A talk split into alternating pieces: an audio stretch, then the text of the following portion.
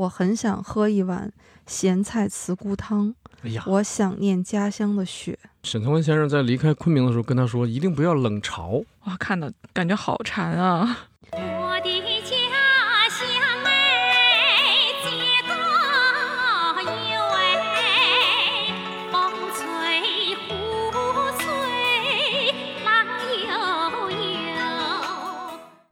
我是汪曾祺，江苏高邮人，一九二零年生。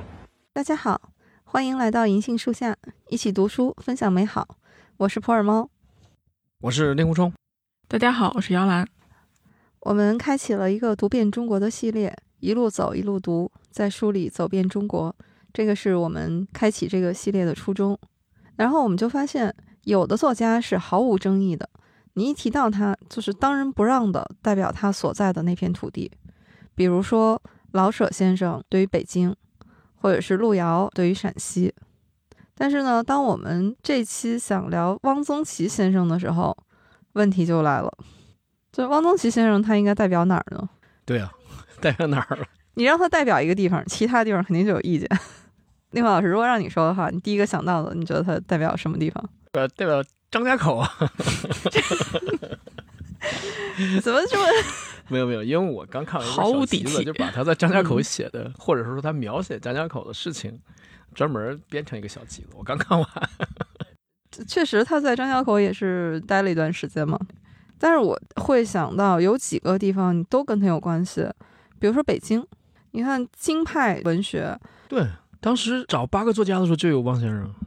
专门有一个集子叫《去年属马》，就是他的京派文学的一个文集，而且他还在那个序里面特别认真的分析了一下，说为什么得叫京派而不能叫京味儿。他的书里也反反复复的提到北京，尤其是他在写那些饮食的时候，他会说北京之前没有什么，现在又有了什么。对，因为他在北京生活的时间最长嘛。最长最长，但是呢，你要是把它说它代表北京，北京当然挺高兴，但是云南肯定就不甘示弱了。我在抗日战争的时候，曾经在昆明的国立西南联合大学（简称西南联大）读过四年中国文学系。他在云南联大那几年是吧，在云南他是率先在云南发表作品。对，那云南得说了，你看，在我们昆明的雨里边儿，然后又泡茶馆儿，是吧？又看昆明的花儿，连夫人都是在云南相恋的。哎，是福建籍 女士。对我们云南这个不能放过呀。你要说那行，算北京或者云南的，那这个时候江苏肯定不干了。说这要是没有我们家乡高邮，哪有你们后来的这些什么云南、北京啊？那没办法，人才流失啊。汪曾祺纪念馆都是在高邮吗？所以这个事儿只能怪汪老爷子自己。哎，对啊你，看，我就不能顺着你说，你为什么要怪这个作家？那你看他真的是走到哪儿就写到哪儿。不是你怪他作品太多是吗？就跟路遥似的，我就写我们陕西的事儿，就这一个地儿是吧？对，而且他写哪儿都是那个地方的味道，哎，对，就对能把那个地方写的非常生动这是我是。非常佩服的。为什么我说张家口呢？其实我觉得好多人去了张家口，尤其是南方人啊，物产丰富的，鱼米之乡来的，到张家口会他会觉得没什么可吃的，没就是吃住条件都差很多。但是他去了之后，他觉得蛮好，哎，这个也挺好，这个也挺好。所以我觉得这个很了不起，而且他能把那好再给你写出来，所以呢，汪曾祺先生到底代表哪儿呢？代表哪儿啊？要不就哪儿都代表吧，哪里都代表一回。那就是他一个人啊代表这么几个地方，对，北京也代表一下，云南，嗯、江苏是吧？这几个地方。你看嗯这多好，这个咱们可是按照诺贝尔奖来弄的啊。这个诺贝尔奖只要你得了，你念的本科学校、硕士学校、博士学校都算出了一位诺贝尔奖获得者。哦，哎，你看是不是？跟咱们这就跟国际接轨了，咱这个栏目，真的不先从家乡开始算起吗？那就从家乡算起呗，来尊重原好产地。随意。好，我觉得令狐老师你改名吧，改名叫什么呀？就端水大师。我这是注水大师，我我瞎搅和一通。行，那我们今天聊汪曾祺先生，就从他的家乡江苏高邮开始。我的作品相当一部分是以我的家乡高邮作为背景的。我的家乡在京杭大运河的下边。我们小的时候常常到河堤上去玩儿，去看船，看大鱼。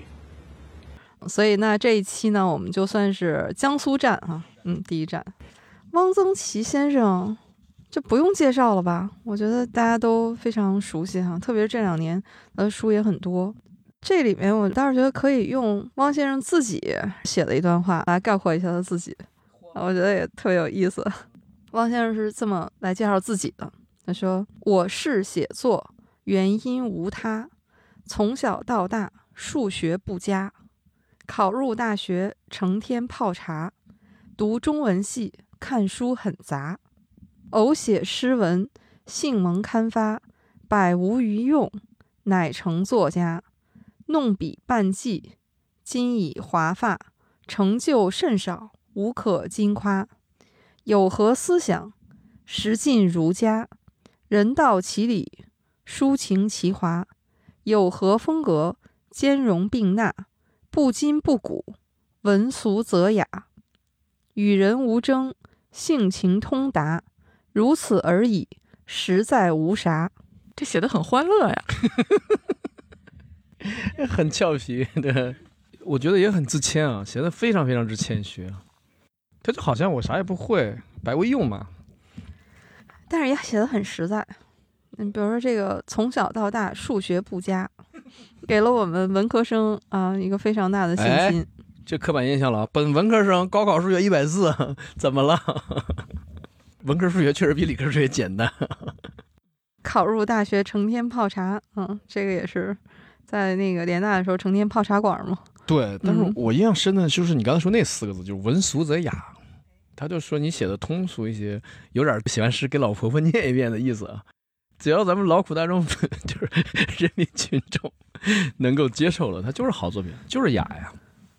但是汪曾祺先生他的文字，我觉得是那种你看上去是那种很平淡的，但是实际上他用的词很讲究，还不是和那些你说大白话还不一样，他还是透着文人的那种就是文雅的气息的。没错，他是尽量写的平实普通，但绝不是说。记流水账啊，然后用这个民间俗语去讲述，不是这样的。所以他其实还是追求雅的。所以他的意思是文俗则雅，就是不要为雅而雅，不要上来就非要雅，需要脱离群众，最后搞得这个素质高阁了。这个作品，对，应该说他的文字，我觉得是非常清雅，而且是非常的简洁，没有那些雕饰的东西，花里胡哨的那种东西没有。嗯，但是非常耐品。他的老师沈从文先生也经常这样赞美他。就在他大学阶段，沈老师就说：“嗯，将来这个他能写出点东西了，他是很不错的。”嗯，沈从文老师的原话是说他写的比我好啊，如此的推崇这个学生啊，嗯，当时才二十出头。对，而且老舍先生也是当年就说过，说北京他觉得有两个人，然后能写出来，一个就是汪曾祺，他们是共事过，就是跟老舍先生共事过，所以就是等于汪先生跟几大家啊。巴金啊，曹禺啊，好像都有过千丝万缕的联系，包括唱京剧的裘盛戎先生，他都有过联系。对他后来的工作就是北京京剧团。他总之他跟那些大家都有过联系，包括他上学的时候，老舍先生就去联大做过讲座。后来建国以后，他们在北京又一起办杂志。那还记得第一次读到汪曾祺先生的作品是什么时候吗？就什么机缘巧合？我可能是初中吧，我现在记不太清，但是我应该看过那个高邮的鸭蛋，类似于这个，所以就感觉，因为我们家乡也会做咸鸭蛋，就会觉得说，好像他写的，就是有的时候你有一种地域自豪感的时候，你就会感觉说，这个鸭蛋到底好到什么程度呢？会不会和我们家乡一样好呢？就是你不会说这是不是比我们的还要好，就有点那个意思。就像你赞扬一个好东西，呃，我一个朋友就是赞扬全国各地的苹果。顶级的赞美就是，嗯，跟我们老家苹果味道一样，这是他对苹果最好的赞扬了。然后有一次我去他们家乡吃那苹果，发现好难吃，哪里我就不说了，不引战啊，不引战。但是我接触汪先生作品，肯定是从某一个写食品的文章开始的，而且是在我初中时代。很多人都是从汪老写什么家乡的食物啊，然后五味啊，然后这些写美食的文章开始的。我第一次读到汪曾祺先生的作品呢，也是中学的时候，是从小说开始的。我印象很深，是在一本小说选集里面，其中选了汪先生的那一篇《受戒》。这篇小说就不用说了哈，那肯定是汪先生的代表作嘛。而且这本小说的好啊，我觉得各种专家们、读者们都已经分析了太多了。但是我到现在都记得，就是第一次读这篇小说的时候，那个文字就极其的干净，就那个时候中学生嘛，然后读起来都觉得是非常有趣的那个文字，就记住了里面的小和尚、小英子，然后还有就是小和尚，然后画的那些活灵活现的芥子园画谱，就是那画面感就很生动。嗯，这个也是后来读汪曾祺先生作品呢，他就说写小说就是要把一件平平淡淡的事儿说的很有情致。他是说这个世界上哪有那么多惊心动魄的事儿，所以不要着急。就后来我再回想，就第一次读《受戒》啊，就是他的那个作品的那个感觉，嗯，就是这样的，就不着急，就这种味道。嗯，这个经历可能是共通的哈，就是我们第一次见到汪曾祺先生作品的时候，他就已经是老人了，就已经很老了。受戒是他六十岁的时候写的，呃，是他很多作品都是晚年写的。相对我们知道的其他文豪来说，他去世的时候到了一九九几年了，一九九七年。对，一九九七年也比较晚，所以这也就是为什么大家更愿意读他的东西的一个原因吧。就是因为在他之前有老舍、巴金这样的大家，在他之后我们还读谁呢？这是个问题，所以大家只能反复的读汪先生。如果说要读那个时代的话，就只能这样了。所以他的作品会被以不同的角度重新编辑出版，比如写联大的，比如写老师的，比如我刚才提到的，专门把他描写张家口生活的搞成一个小册子，这样都有，就从一个新的角度去组装他的作品。嗯，我第一次读到他的作品也是在书店，不过是前几年有点近了。我是随便翻书的时候，然后看到艺术家这一篇，因为写的是跟画画有关的。作为一个美术老师，我就被他看画的这个部分吸引了。汪曾祺说，他对艺术的要求是要能够给他一种高度的欢乐，一种狂。原文是：我想一下子砸碎在他面前，化成一阵青烟，想死，想没有了。这种情感只有恋爱可以与之比拟。哇！我当时看的就太羡慕他这种艺术上的敏感了。我前两天跟朋友聊天，我说我在消费上是有个实用主义者，但是我愿意为设计付费。然后他就问我，我如果看不懂这个设计的价值怎么办？我怎么来判断这设计值多少钱？我说这个你不用看懂，因为你可以看自己的感受，你是不是开心，是不是愉悦，或者说你震惊，哎，怎么还会有这样的设计？就这个是你自己的感觉。嗯，话是这么说啊，但是我能感受到喜欢不喜欢这个东西让我舒服或者不舒服。但是我看到汪曾祺描述说，他有一次面对艺术品。他用完全来形容这种体验。他说他一下子投入到了很高的情绪，他的眼睛睁大又眯起，胸部张开，腹下缩小，踝骨变细。还说他想把衣服全脱了，平贴着趴在地上。其实这个艺术家这部小说的重点啊，是他后面通过两幅壁画去想象这个作画的人。嗯，但这个作画的人是一个哑巴，已经故去了。但是因为我对开头的印象太深了，我从来没有过这种极致的体验，就很希望这辈子也能有一次。我觉得，因为这个汪先生他的艺术方面的造诣也非常高，嗯，就是除了文字作品以外，因为他还有很多戏剧作品嘛，所以我觉得他是属于文艺全才啊。用相声相声的说法叫两门报，两两边都写啊，所以我觉得他的艺术修养是很高的。所以就是姚老师也作为。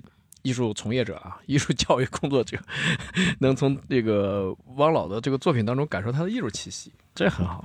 像像我们这爱吃爱喝的，就里边就是要么就是菜，要么就是酒了，就是。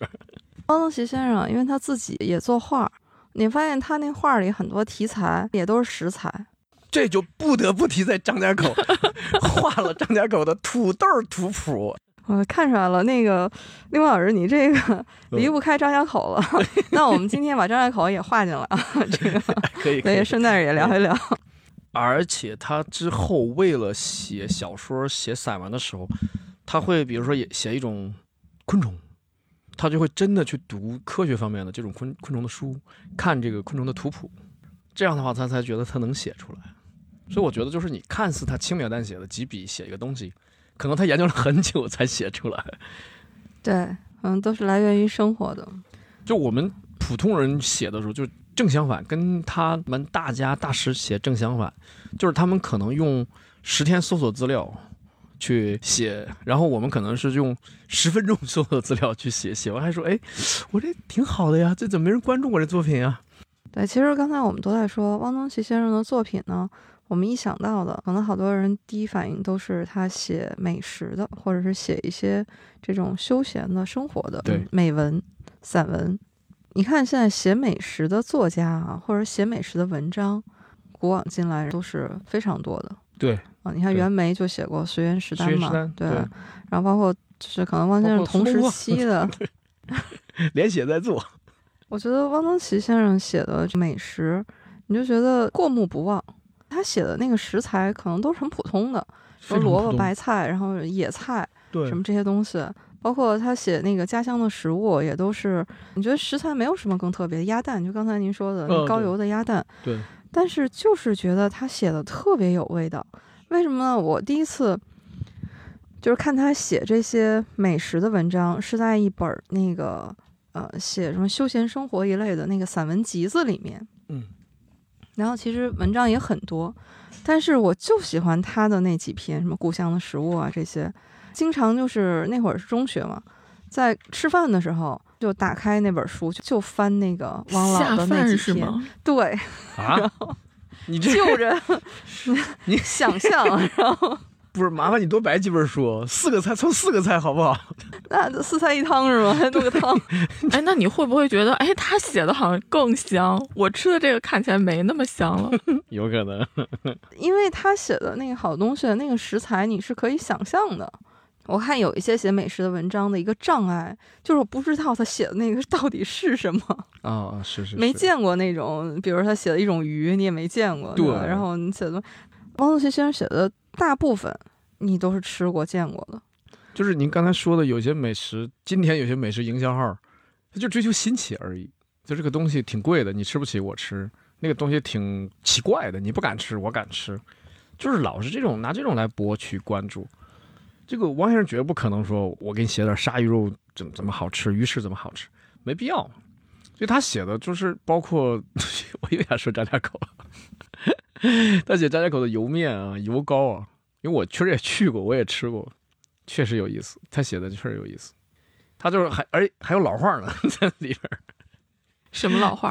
他说这个张家口那边不是那个地广人稀嘛，天气又寒冷，所以大家得吃一些就是能补充身体热量、能量的呃食材。他就说油糕实际上是非常能补充体力的。他说张家口这边流传着说，三十里的油面，呃四十里的高，二十里的白面累断腰。说你吃一顿白面可能走二十里路你就累了，吃一顿油面能走三十里，吃一顿油糕能走四十里。我觉得这太有意思了，嗯，这个说法太形象了。对啊，还有点有点新天游的意思了，已经，嗯，林华老师刚才说汪曾祺先生写高邮的鸭蛋，嗯汪老他对这点吧，其实心情是比较矛盾的。他就说，我对于异乡人称赞我们高邮的鸭蛋是不太高兴的，嗯，就好像我们那个穷地方就出鸭蛋似的。但是呢，高邮的咸鸭蛋确实是好。他说曾经沧海难为水，他乡的咸鸭蛋我实在瞧不上。啊，特别是他里面说那什么北京的咸鸭蛋，呃是切开以后那黄儿都是那淡黄色的，说这怎么能叫咸鸭蛋？因为他说高油的咸鸭蛋，然后切开以后那都是通红通红的嘛。对嗯，确实是我们讲它是代表江苏，这个确实是必然的哦。他在北京生活那么多年了，到后来他去沈从文老师家里，还是希望师母给他来一个刺骨炒肉，就还是他们家乡的食材。对。嗯然后沈从文先生还说：“哎，这个葛比土豆糕。对”而且刚才你说张家口，其实它也联动上了。他在家乡的食物里面就写马齿苋，哦，马然后然后他就说他在张家口的沙岭子也吃过不少马齿苋对啊，说那个时候这个是宝物，嗯，因为那会儿吃不上东西嘛。对，而且张家口确实风沙大，物资确实。他有一次讲到这个风大的时候，就我当时看见他的描写之后，我都傻眼了。他说，就是风停了之后，你往山上走，你能捡到二三十只鸟，啊，就是风太大了，鸟撞到岩石上就撞死了。就是，而且他把那鸟的名字都写上，我上网一搜，这种鸟就比鹌鹑大，比鹌鹑还大，像鸽子一样的一种，反正也是鹌鹑类的吧，就是比鸽子还鸽子那样大的一种鸟，叫石鸡。他说能捡二三十只。刚才猫猫说到马齿苋，汪曾祺写了很多南方的蔬菜啊，就我能从他的描述中感觉到他对北京蔬菜太少很不满意。我看他这些这么写的时候，就能跟我小时候的生活对应上，嗯因为我奶奶是浙江人。小的时候，经常看她买菜回来，就非常开心的跟我说：“哎，我今天又买了什么菜什么菜，这个是南方菜，以前北京是没有的，现在北京也有了。”然后她还特别得意说：“我跟我一起买菜的那些阿姨，他们都不认识，都不敢买。对 对对，他这个在书里面是写过，而且特别他有一篇就是写酸甜苦辣咸几种那口味嘛，就苦，说北京以前不吃苦瓜，说现在也也会吃了，觉得很欣慰。啊，对对对，”嗯，他书里提到的一个南方菜是马兰头，我们家是用它做红烧肉，带的我妈妈一个东北人也学会了用马兰头来做红烧肉。嚯，这不简单。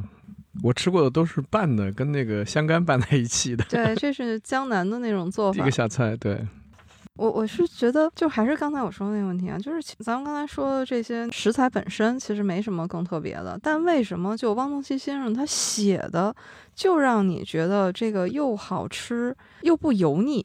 就是你看他那个，就是好多美食节目一上来就是什么这个东西入口即化什么的，就是哎，你看他的那个还有，Q 弹、爆香，一共就那么几个词，外焦里嫩。哇，你看这菜，外焦里嫩，哇，一一口，哇，Q 弹，Q 弹。对你看汪曾祺先生他写这些饮食，他没有那些好像特别去描写这种口腹上的这种观感的东西，然后也不去过多的去写这个烹调的这个过程，也没有那种炫技的那个感觉。对对对对，我是觉得，就是他其实在借这些食物，其实写的都是风土人情。对，其实他有点我帮你回味这个东西的意思，而绝不是说我向你介绍，没吃过吧？哎，没吃过马兰头是不是？我今天就跟你说说，这可是一个什么什么科，蔷薇科什么什么，不不是我瞎说的科，蔷薇科肯肯定不是在这里，嗯，就是这个不是它不是那种炫耀式的。所以呢，就是从这个利益点上，你就他就不是排斥你，也不是让你排斥他。有些作品看他在炫耀这东西，你就不想看了，你就觉得这个东西有这么高下之分吗？你就是因为你吃过一口这个东西，你就一定就比我高很多吗？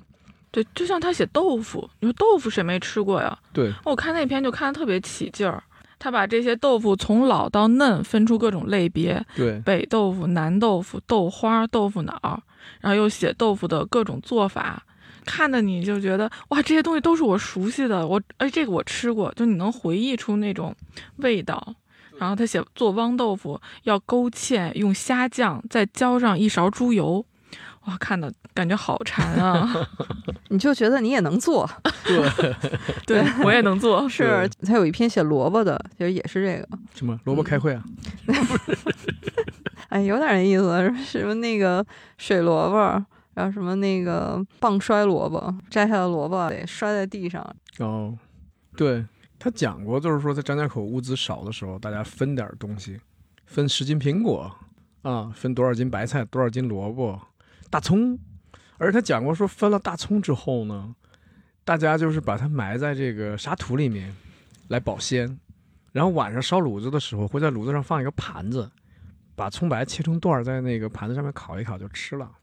他说，如果大家都同时烤葱的话，整个宿舍里会这个弥弥漫着这个葱的香味儿，但是这么想一想，应该觉得还挺好吃的。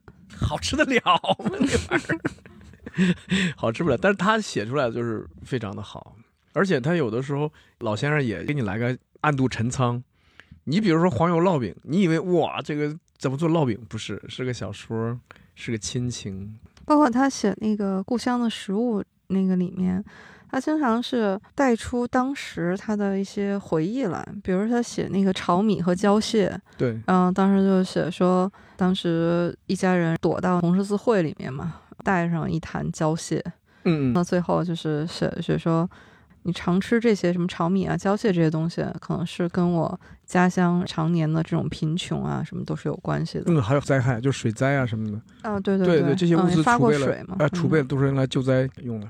啊，对了，刚才我说那个黄油烙饼里面还提到了一个地理学知识，这个是到今天我都常听人犯的，就什么叫坝上，什么叫坝下。常听朋友说啊，你去哪儿了？去坝上。坝上哪儿啊？坝上你不知道吗？什么什么？其实它是个地理学概念，就是高地草原就叫坝上，低地草原就叫坝下。所以你像承德呀、张家口啊，它都有这城市大，就管管的地盘大，然后就是都有坝上一部分，坝下一部分。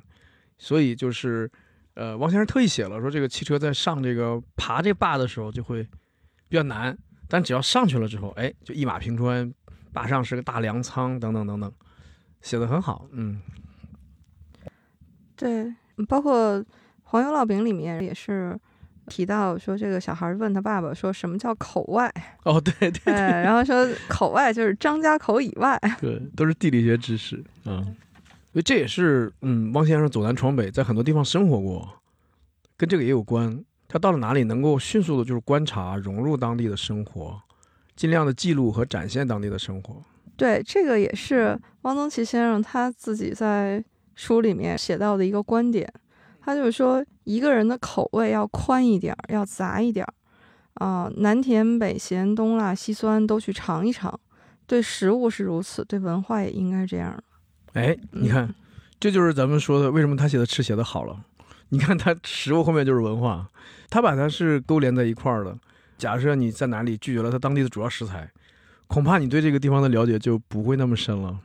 就是他说，你这个口味单调一点儿，耳音差一点儿也不要紧，最要紧的是对生活的兴趣要广一点。就是这句话，反正对我个人啊是影响极深的，因为我是在中学的时候读到的这句话嘛，所以就对我后来，比如高考选择呃什么样的地方，后来喜欢四处去走一走，去旅行，去呃什么这小吃，句怎么影响你高考的呀？就是你选那个大学和那个专业的时候是吗？对，就离开了家乡嘛，就没有想，就觉得去哪儿都行，就没有说一定想说非得非得要留在一个自己家熟悉的乡或者啊，对对对对，就可以走出去多看一看。明白明白。对对，那你还真是看的挺及时的，在报志愿之前看了。对，包括就后来喜欢旅行啊，喜欢那个到一个地方，我就会有意识的去尝一尝当地的各种奇奇怪怪的小吃这些东西，对对，包括读书也好看电影也好，就这些东西也是各种类型都会去都体会体会。啊、嗯看一下，对所以非常感谢汪曾祺先生，就是他这句话对我，哎，可以某种意义上来说是人生导师一样的。其实他，我觉得他从小就显现出一定的写作方面的天分了吧。我在一篇文章里看到他说，那个他特别喜欢那首 那首诗，一片两片三四片嘛，最后一句就是“飞入芦花都不见”。他说他后来写散文、写小说，很大程度就受这句的影响，“飞入芦花都不见对，汪曾祺先生他的生日也很特别，他是生于一九二零年三月五日，这一天正好是”，正月啊、十五、学雷锋日是吧？三月五日那天是农历的正月十五，是元宵节。哦，这个上元节 对，那天热闹。他就生在江苏高邮嘛，但是他们家这个汪姓，他们家这一脉其实是来自徽州歙县。是安徽的那个汪家呀，对那这厉害啊，那是大族啊，在徽州府。对，你要再往上追溯的话，他们本来是文王的后人嘛，就是姬那个姓。嗯嗯，对、嗯，对，对，他们是始祖的话，然后是汪侯，所以是姓汪。哦，就是以地为氏是吧？嗯，他们家里面也是大家族。你看他到祖父那辈儿的时候，他祖父是生了三个儿子，他的父亲呢是老三，前面有伯父，就是大伯父、二伯父。但是汪曾祺先生，他的生母是杨氏，也是他父亲的第一任夫人，但是在他三岁的时候就病逝了。但是他们父子的感情是很深的，而且汪曾祺先生的父亲，我们也提到，就是高邮这个地方以前发水灾，他的父亲是非常积极的参与赈灾的，说他每天趟着那骑着胸的水出去，然后去办这些赈济。水火无情嘛，因为我们过去的先民们就是在全国各地的都有对抗这个水灾的一定的小经验。我以前在一些古书里看过，就是说河南那边的老老乡会做一点炒面，如果水来了的话呢，大家就抓一点炒面装兜里，爬到树上去躲水灾。王家好像也是，当时水都已经很深了。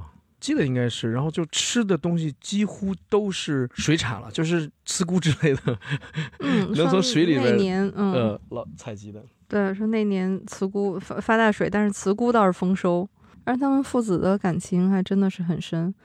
汪曾祺有一篇文章就叫《多年父子成兄弟》，里面就是写他的父亲，说他父亲是一个绝顶聪明的人，他是画家，会刻章，会摆弄各种乐器，对他的学业呢也很是很关心，但是不强求。呃，汪曾祺他作文写得好嘛，他的父亲就拿出去到处给人看，但是他从小数学就不好啊，但是也不责怪他，就只要能及格就行。嗯，然后他就写了好多小细节，说他一九三五年，汪曾祺是要去江阴读高中去报考，父亲陪他去，说住在一个客栈里面，就是臭虫很多。他父亲呢，看见这个臭虫，就用那个蜡烛油就滴在臭虫身上，就帮他驱虫。结果汪曾祺说：“我每每睡了一夜，父亲一夜未睡。”看，这就是父亲对孩子的心思啊。让我就想起朱自清先生那个背影嘛。但是他们父子之间的交流和沟通是很多的，嗯，就是对，就特有意思。这汪先生说，他十七岁初恋，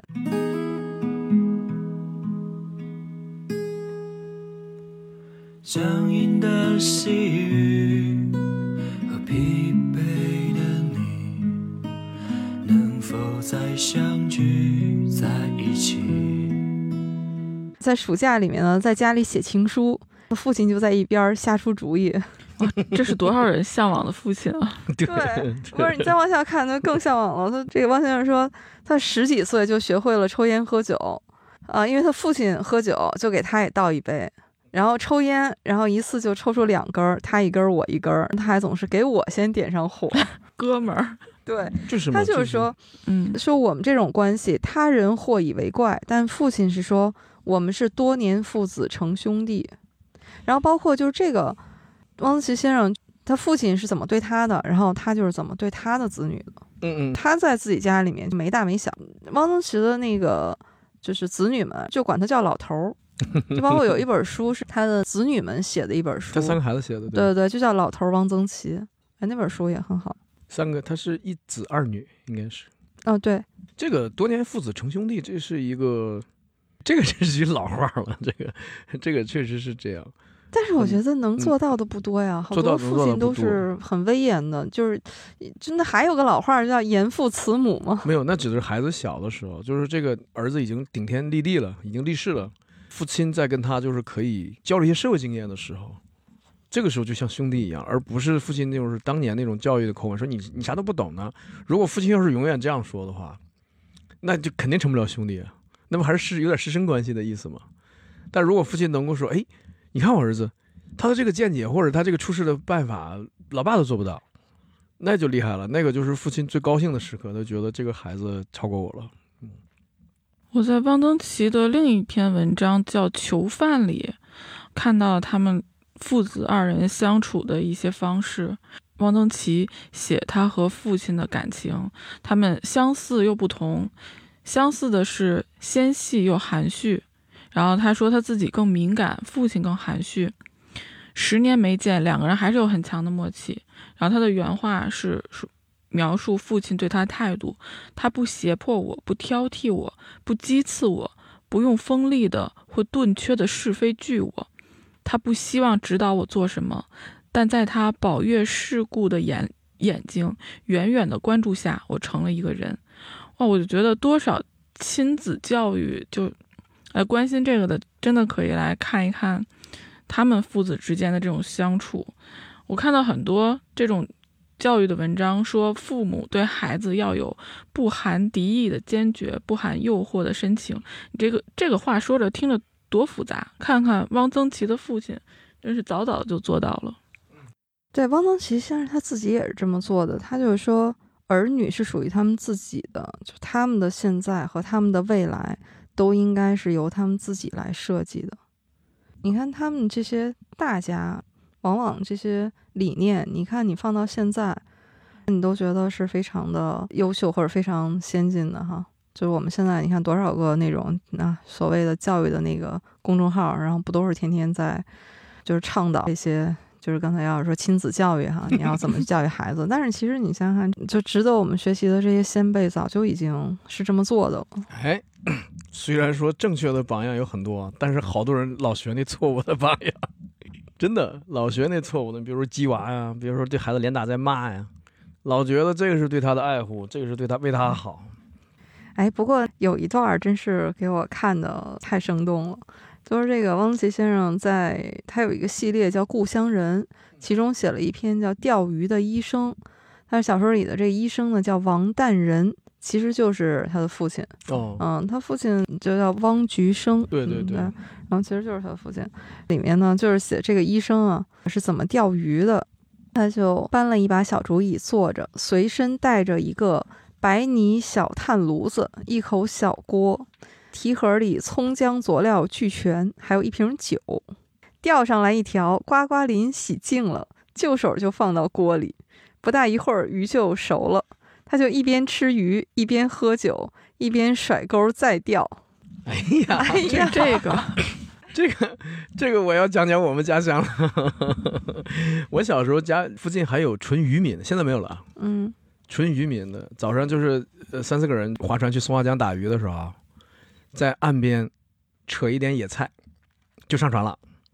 到中午的时候，就是一尾鲜鱼抛开之后呢，用鱼的油热锅，热了锅之后呢，用江水，就真的从墙里盛起来水倒到锅里，做了一个汤，汤差不多了，把鱼下进去，鱼再熟的差不多了，把野菜扔进去，就每天只带一点点盐就行了。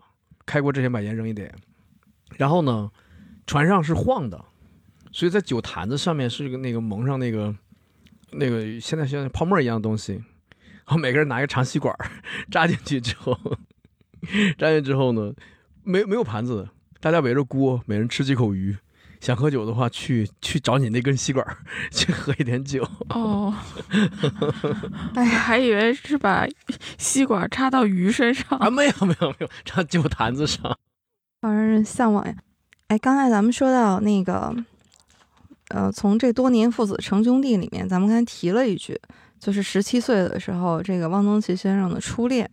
其实后来啊，他对自己初恋的这个描写也是非常让人神往的。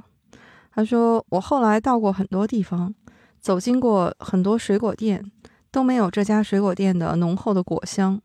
这家水果店的香味儿使我常常想起，永远不忘那年我正在恋爱，初恋。”但是后来，他在多年以后写到江阴的一段文字，它里面有一句“君山偶遇，遂成离别”，多美！就是我一直有一种感觉，他其实在六十岁的时候写的那个受戒，我觉得写的是他十七岁初恋的感情，这很有可能。但是你发现他六十岁的人啊，然后写十七岁的初恋的感情，然后依然写的那么纯真。对啊，那就是他记忆深刻嘛，他一直记得这个事儿。我们就说，有的写作者其实到后来就真的是会写油了，但是你在汪老的这个文字里面，就永远都没有永远真诚，对，没有油腻，这个是很难得的。呃，像您说的，就是有些作家他知道怎么写作，他会他会炫耀技法，炫耀技巧。呃，我在一九八一年的时候曾经写过一篇短篇小说小说《受戒》，呃，这篇小说发表之后啊，引起相当的注意。因为这样的小说在当时是很少见的。我在写写这个小说以前呢，曾经跟别人谈过我要写这么一篇小说。那么有人有人就问我：“你为什么要写这么一篇小说？这个小说有什么意义？”当时我就很负气跟他说：“我说我要写，我要把它写的很健康，写的很美。这个写的是一个小和尚。”和一个农村的小姑娘的初恋的故事，他们那个那种初恋呢，当然是这个朦朦胧胧的，但是很健康，很美。我要写的就是这种人，这种这种少男少女的这种美好的、纯纯真的恋情。这个受戒呢，因为我们刚才也说太著名了，是汪曾祺先生标志性的一个作品。我也看过很多专家学者、作家都谈到这篇受戒，但是我最近读的一篇，我觉得很有感触的是毕飞宇老师，他写了一本小说课，就是他给学生讲了很多篇小说，其中就有这一篇受戒。他自己就说：“我讲不了这个受戒。”他说：“你们非得逼着我来讲啊，我真是要被你们这帮那个学生给逼疯了。”他就说：“受戒平白如画。”但是呢，他的作品反而是不好读，尤其是不好讲。就是为什么不好讲？我能理解为什么不好读呢？就是他文字太平白了，太平淡了，你必须要去体会它里面那层意思，你才能把它很多东西读出来。不然的话，可能就是平平淡淡的一句话你就过去了。明白？这是我的一个感受。就是反正就是说那种隐含的，或者说牵扯其中的这种这种情感，只能是自己去体会。自己去悟，对，包括它里面就很多一句，你看着像闲笔一样带过去的。比如他那个受戒里面写，其中有一个师傅是有老婆的，这个老婆一年就来几个月。其中有一个细节，他写的是，呃，傍晚的时候，然后才出来，在院子里和他们说说话，白天就在屋子里面不出来。毕飞宇老师就解读一下，你看为什么白天他要写一句说白天在屋里不出来，这里面就是人情世故了。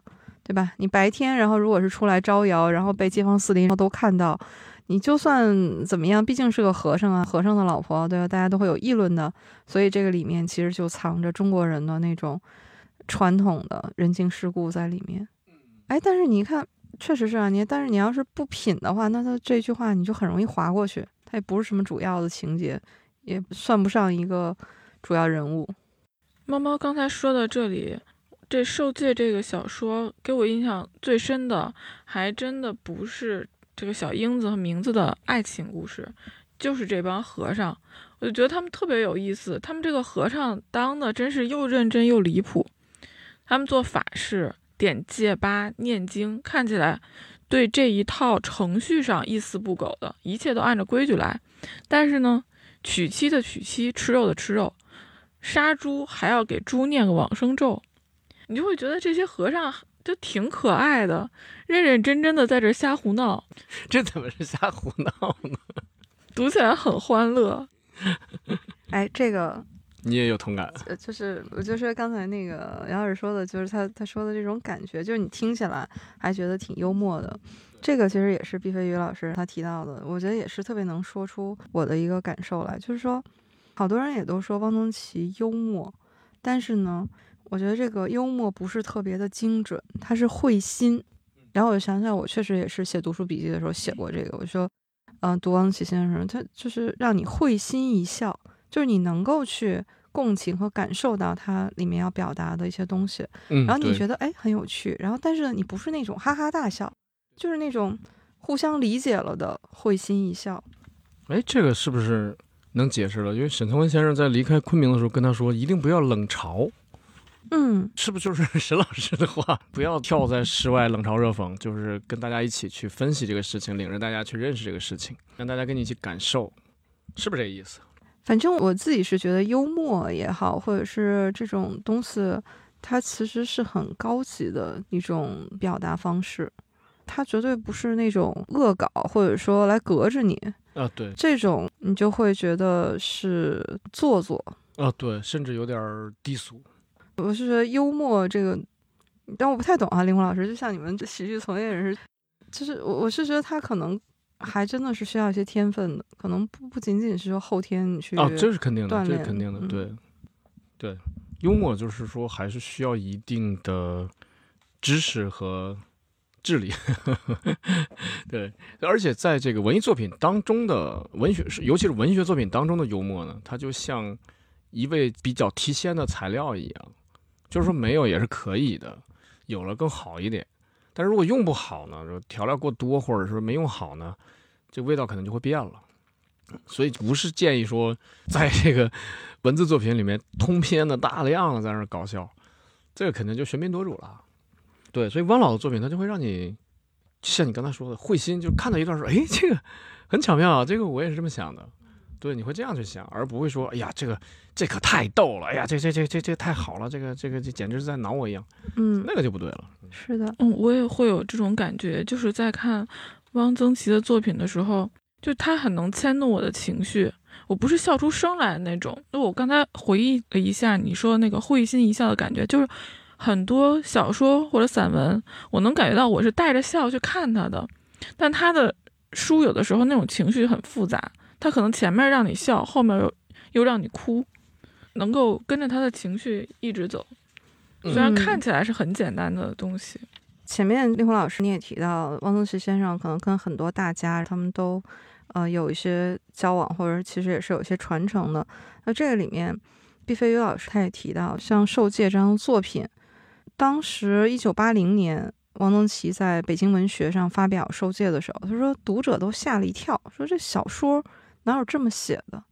但是为什么读者会有这样的感觉呢？他说这个就是汪曾祺汪氏语言特有的这个包浆，就是就是一种文人气，这种淡定优雅其实是需要时间的积累的。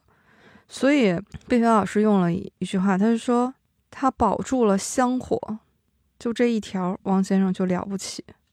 所以你想想看，如果说我们把他和之之前他前辈的那些大师，然后你再联系在一起的话，那他真的是一个保住香火，然后再传承的一个人。哎，对，我就说嘛，他接住这一棒了，然后跑的挺好，就他后面我就不知道递给谁了。所以在他离世之后，我们能看的作品，就是能达到这个高度的，能跟老先生们继续跑一棒的，跑一段距离的，我们到现在还没找到，可以这么说。这个不是我们狂妄啊，是是这个写写作的这些作家呃老师们该努力。我们是希望你们呃就传承的更好的。对，或者说这种气质的，我们是很难到至少到目前我们没有呃遇见，就能让我们有这种嗯，对，就就是同类的这个感受的对或者这种会心一笑的这样的感受的，对，比较少。我们嗯希望能，但是汪汪先生的高度肯定很难企及。对这个毕飞老师，他最后评这个受戒呢，他也有一句，他说汪曾祺并不傲慢，但骨子里是骄傲的。所以汪曾祺是用来爱的，不是用来学的。哇，汪先生也反对人学他，他自己说过，我是不高兴别人学我的，说一个人的气质是学不来的啊，这是他在其他作品里的原话。就是汪先生是，呃，特别随和，但是在文字上也是很清高的。他的儿女们，然后就说过，就是能入他眼的，就是鲁迅、沈从文两位先生。啊、如果是他同辈的，就是孙犁，孙犁老师。哦，孙犁嗯老师，对。哎你别说，他俩文风有点像啊，都是最朴实的语言，甚至有点土气的语言。特别是孙犁先生晚年的作品，我觉得要说起来的话，孙犁先生应该可以做河北的代表。当然了呀，嗯当然了，对，白洋淀，白洋。淀。哎，我们找到了河北派的代表。我觉得令狐老师，您和汪老啊，就有一些地方让我觉得还是有一些神似之处的。啊，不不，你这个可就我可这个折寿了啊，是好吃吗？高攀不起，高攀不起。不是，是好酒。好酒，这我还以为说我文采特别好呢，激动了，激动了好几秒钟。好酒，这这算是赞美吗？这个汪老还是很喜欢喝酒的，他酒量怎么样？应该不错吧？嗯，他好像各种酒都喝，而且他的作品里面也经常会提到酒。我记得在《岁寒三友》里面那个结尾嘛，然后也是三个人到酒馆去喝酒，就说这天是腊月三十儿，这样的时候是不会有人上酒馆喝酒的。如意楼空荡荡的，就只有这三个人，外面正下着大雪。哎，《岁寒三友》这一篇真是把我看哭了。火，而且不，他不是你快成猫像猫了，你都 哎，你看这回终于不是我哭了，他还不是那种沉浸在悲剧气氛中慢慢积累出来的伤感，是一种猝不及防的眼泪。就这个体验真的也很少。是是不是洋葱辣的你了？这个 这么突然吗？真的非常突然。就这三个人，他本来是分开写的嘛，之前也没什么交集。其中两家落败之后，三个人中有个画家给了他们两个人一人一百块钱，然后这个钱是之前他说不到山穷水尽不能舍此性命，就他多么看重的三块田黄石换来的。然后这个画家举杯说：“咱们再醉一次。”我看到这儿的时候，我当时眼泪就还好，当时那个环境里面只有我一个人，因为我直接眼泪下来，而且哭出声了，控制了半天自己的情绪。为那三块天黄石吗？卖便宜喽，很贵的那个东西，很贵很贵。这篇文章正好就是李白的那句诗啊：“五花马，千金裘。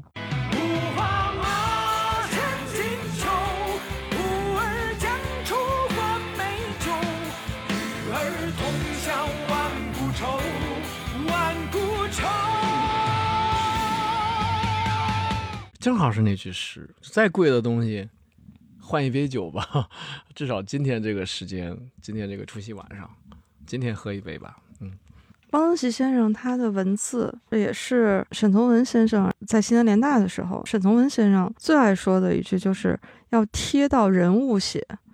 我觉得汪曾祺先生是深得这个真传的。包括你还记得，就是刚才前面我们聊了聊到一点啊，就是那个黄油烙饼那篇小说，那边有一个细节，然后也是看得我看过去，然后你再品一下，也是眼泪要打转的。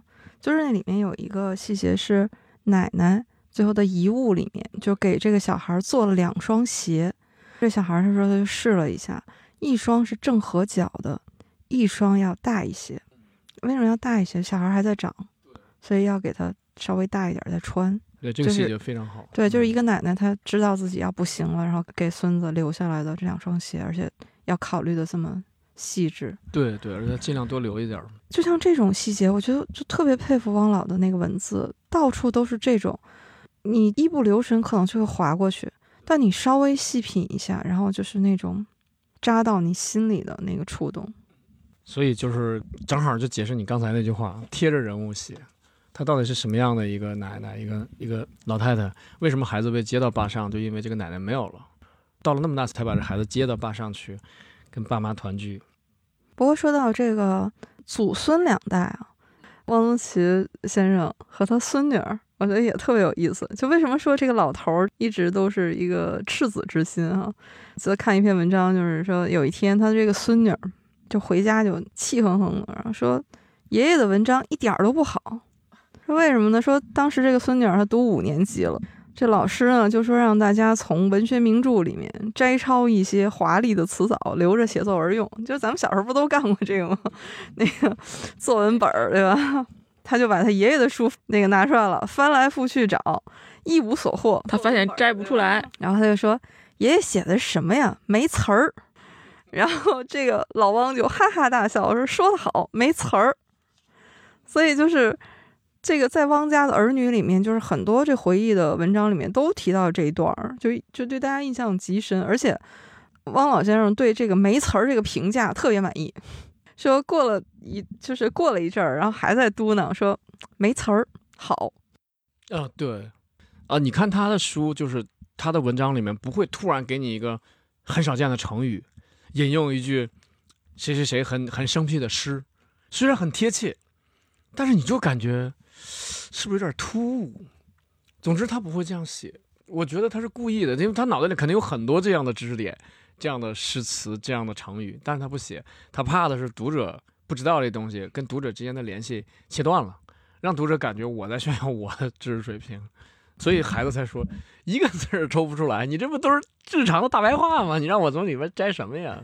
对，你就想吧，你现在想想咱们熟悉的汪老的作品，你随便说个两三篇，就比如我能想到的《受戒》啊，《互相的食物》啊，《黄油烙饼》这些，你还真是挑不出什么词儿来？对 你要让我提，我提的全是张家口的，我刚看完那本儿。不是，我觉得黄油烙饼就已经算是优秀的了，因为它里边还至少还能摘出点什么地理知识来。你要是像那些，就更没什么。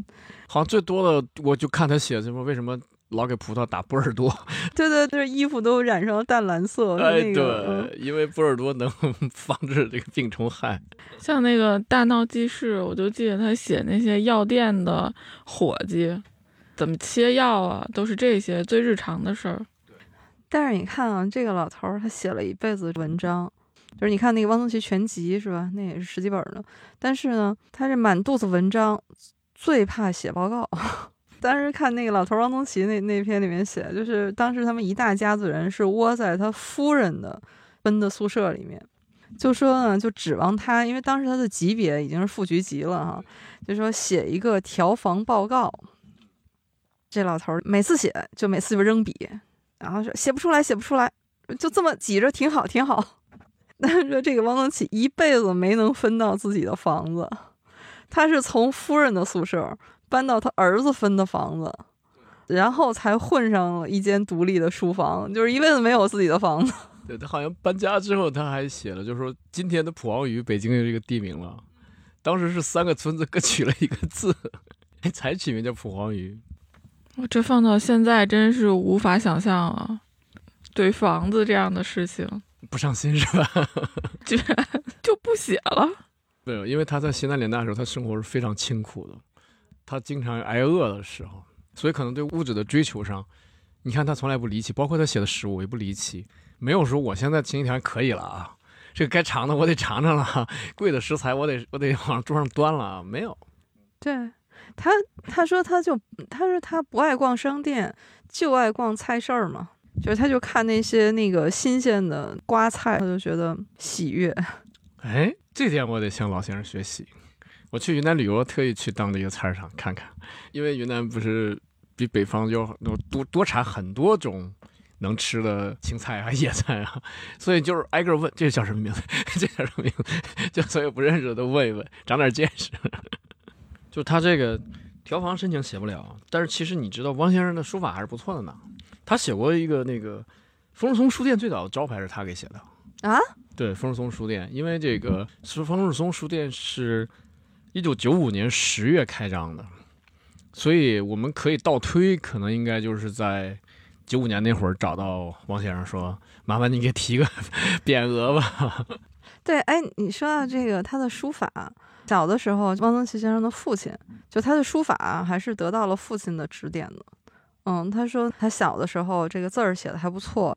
你知道那个写书法主要还是要临帖嘛？他临过一些多宝塔呀、颜体的多宝塔之后，他父亲就建议他说：“你写写张猛龙碑，对，就那魏碑里的代表。”说他到现在写的字儿还有张猛龙的影响。哎，我要去网上找一找这个风树松书店的招牌，这找照找找找，片嗯对，看看是不是还有张猛龙的这个 味道。的影子，然后你指着汪汪汪先生，你抄袭啊！你抄袭张猛龙啊，他没有这个在书法里面，这个叫传承。开玩笑，抄袭是张猛龙的设计。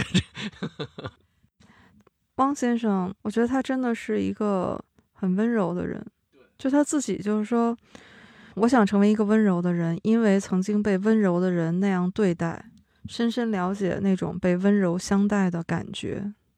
哇，这真是充满了深情。对，他说：“人生如梦，我投入的却是真情。世界先爱了我，我不能不爱他。哎呀，太心灵鸡汤了，没开玩笑。就但你看，就是我们今天把它呃按照江苏作家来讲，可是他离开高邮之后就四五十年以后才回去。”对，对，后来就是高邮政府经常就有一些活动邀请他，因为高邮是也算是历史文化名城啊。秦观那苏苏门四学士的秦观就是高邮人啊、高邮还，有个秦少游，嗯，对，文游台就经常有一些活动。他后来回去的频繁一些了，就中间相隔四四十二年，四十十二年没再回去，因为他是一九三九年，然后报考西南联大对走了，走了然后他一九八一年十月才在才在对。才回去，那个是他阔别四十二年以后。对，第一次回去。这个太什么了？人家一个人与故乡相隔四十多年，再回去，你说到这个，我就想起嗯他在《故乡的食物》那一篇里面有一嗯句话，嗯他说：“我很想喝一碗咸菜茨菇汤，哎呀，我想念家乡的雪。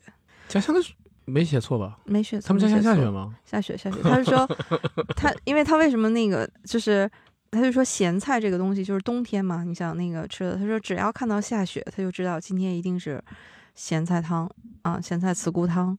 所以他说我很想喝一碗咸菜茨菇汤。这不是东北人吗？一下雪来个酸菜猪肉汤，对，你知道吗？我第一次读到这一句的时候，然后我就我就愣住了，就想起小的时候，外面下着大雪，在家里面是炖着酸菜汤，而且酸菜汤里面一般都有冻豆腐。我现在离开家乡这么多年，每当我再读到汪先生的这两句的时候，这是轮到我了，就是我也是就非常想哭，就是有一种馋的是吗？真是想念家乡，就会把自己就想到自己还是当年那个小女孩，在家乡的雪地里面，我想念家乡的那一碗酸菜冻豆腐汤。所以说，为什么你看汪先生虽然是江苏人，写江苏的事儿，一样感动你，就是因为真的是让你也想起你自己的那个年纪，你自己的那个心境，所以真的是好，真的是非常遗憾的，就是他也没有为这个后来就没有为高邮再多写一些东西，嗯，和那会儿他也忙起来了，我看他后来到全国各地去讲课，去颁奖，包括新疆也去过，香港也去过，美国也去过。就太忙了，反而就是高邮有一些的活动都没时间参与了。我觉得遗憾的是，汪先生还是去世的太早了。其实你看，他一九九七年嗯，去世的时候，也就是七十七岁嘛。七十七岁，对。其实相对于现在的寿命来说，觉得还是早了一点。总之就是随着这现在的经济条件啊、生活水平啊，就是国人的寿命是平均寿命是大大提高的。但是非常遗憾的是，像他这样这么大的文豪，没有说得一个特别高的高寿，因为有一些学者，比如说钱穆先生，就到九十五岁，而且到了九十岁的时候还能写作，这个真的是国家民族一大幸事。我们其实今天聊汪曾祺先生和他的作品，然后也是因为他确实是我们都很喜欢的一位作家。对，我们也希望大家都能来读一读汪曾祺先生的作品，也可以选一些比较好的版本，因为这几年呢，汪老的书也出出了很多。但是我觉得最近一个比较权威的版本吧，应该是二零一九年人民文学出版社出版的《汪曾祺全集》，这个是全十二卷。嚯，这可丰富了。然后您要是拿这本书的话，就先看这个跟北京有关的，因为过一段时间我们又聊汪先生在北京的作品了。还有一套书呢，也是比较有特色，是二零二零年出版的一套《汪曾祺别集》。嗯，哎，这一套呢是，呃，这套呢是是汪老的公子，就是汪朗，然后他来主编的，也是联合了家人，还有很多熟悉汪老的作家学者吧，然后共同来选编的。王老的书，我觉得还是值得我们多读、细品的。嗯，对。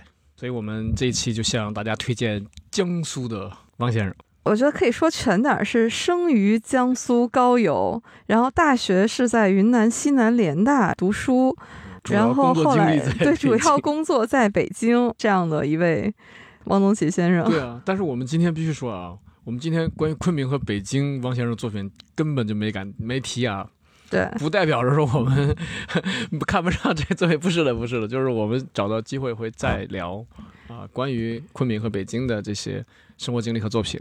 对，因为一期肯定是聊不完的嘛，关于北京的作品会有很多让大家非常惊艳的，云南也不少啊。那我们大家就一起读。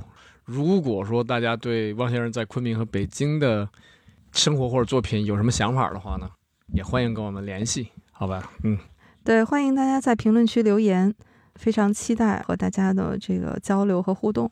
那我们今天就聊差不多了，好的，那我们今天就先聊到这里，感谢大家。好，行，再见。嗯，拜拜再见。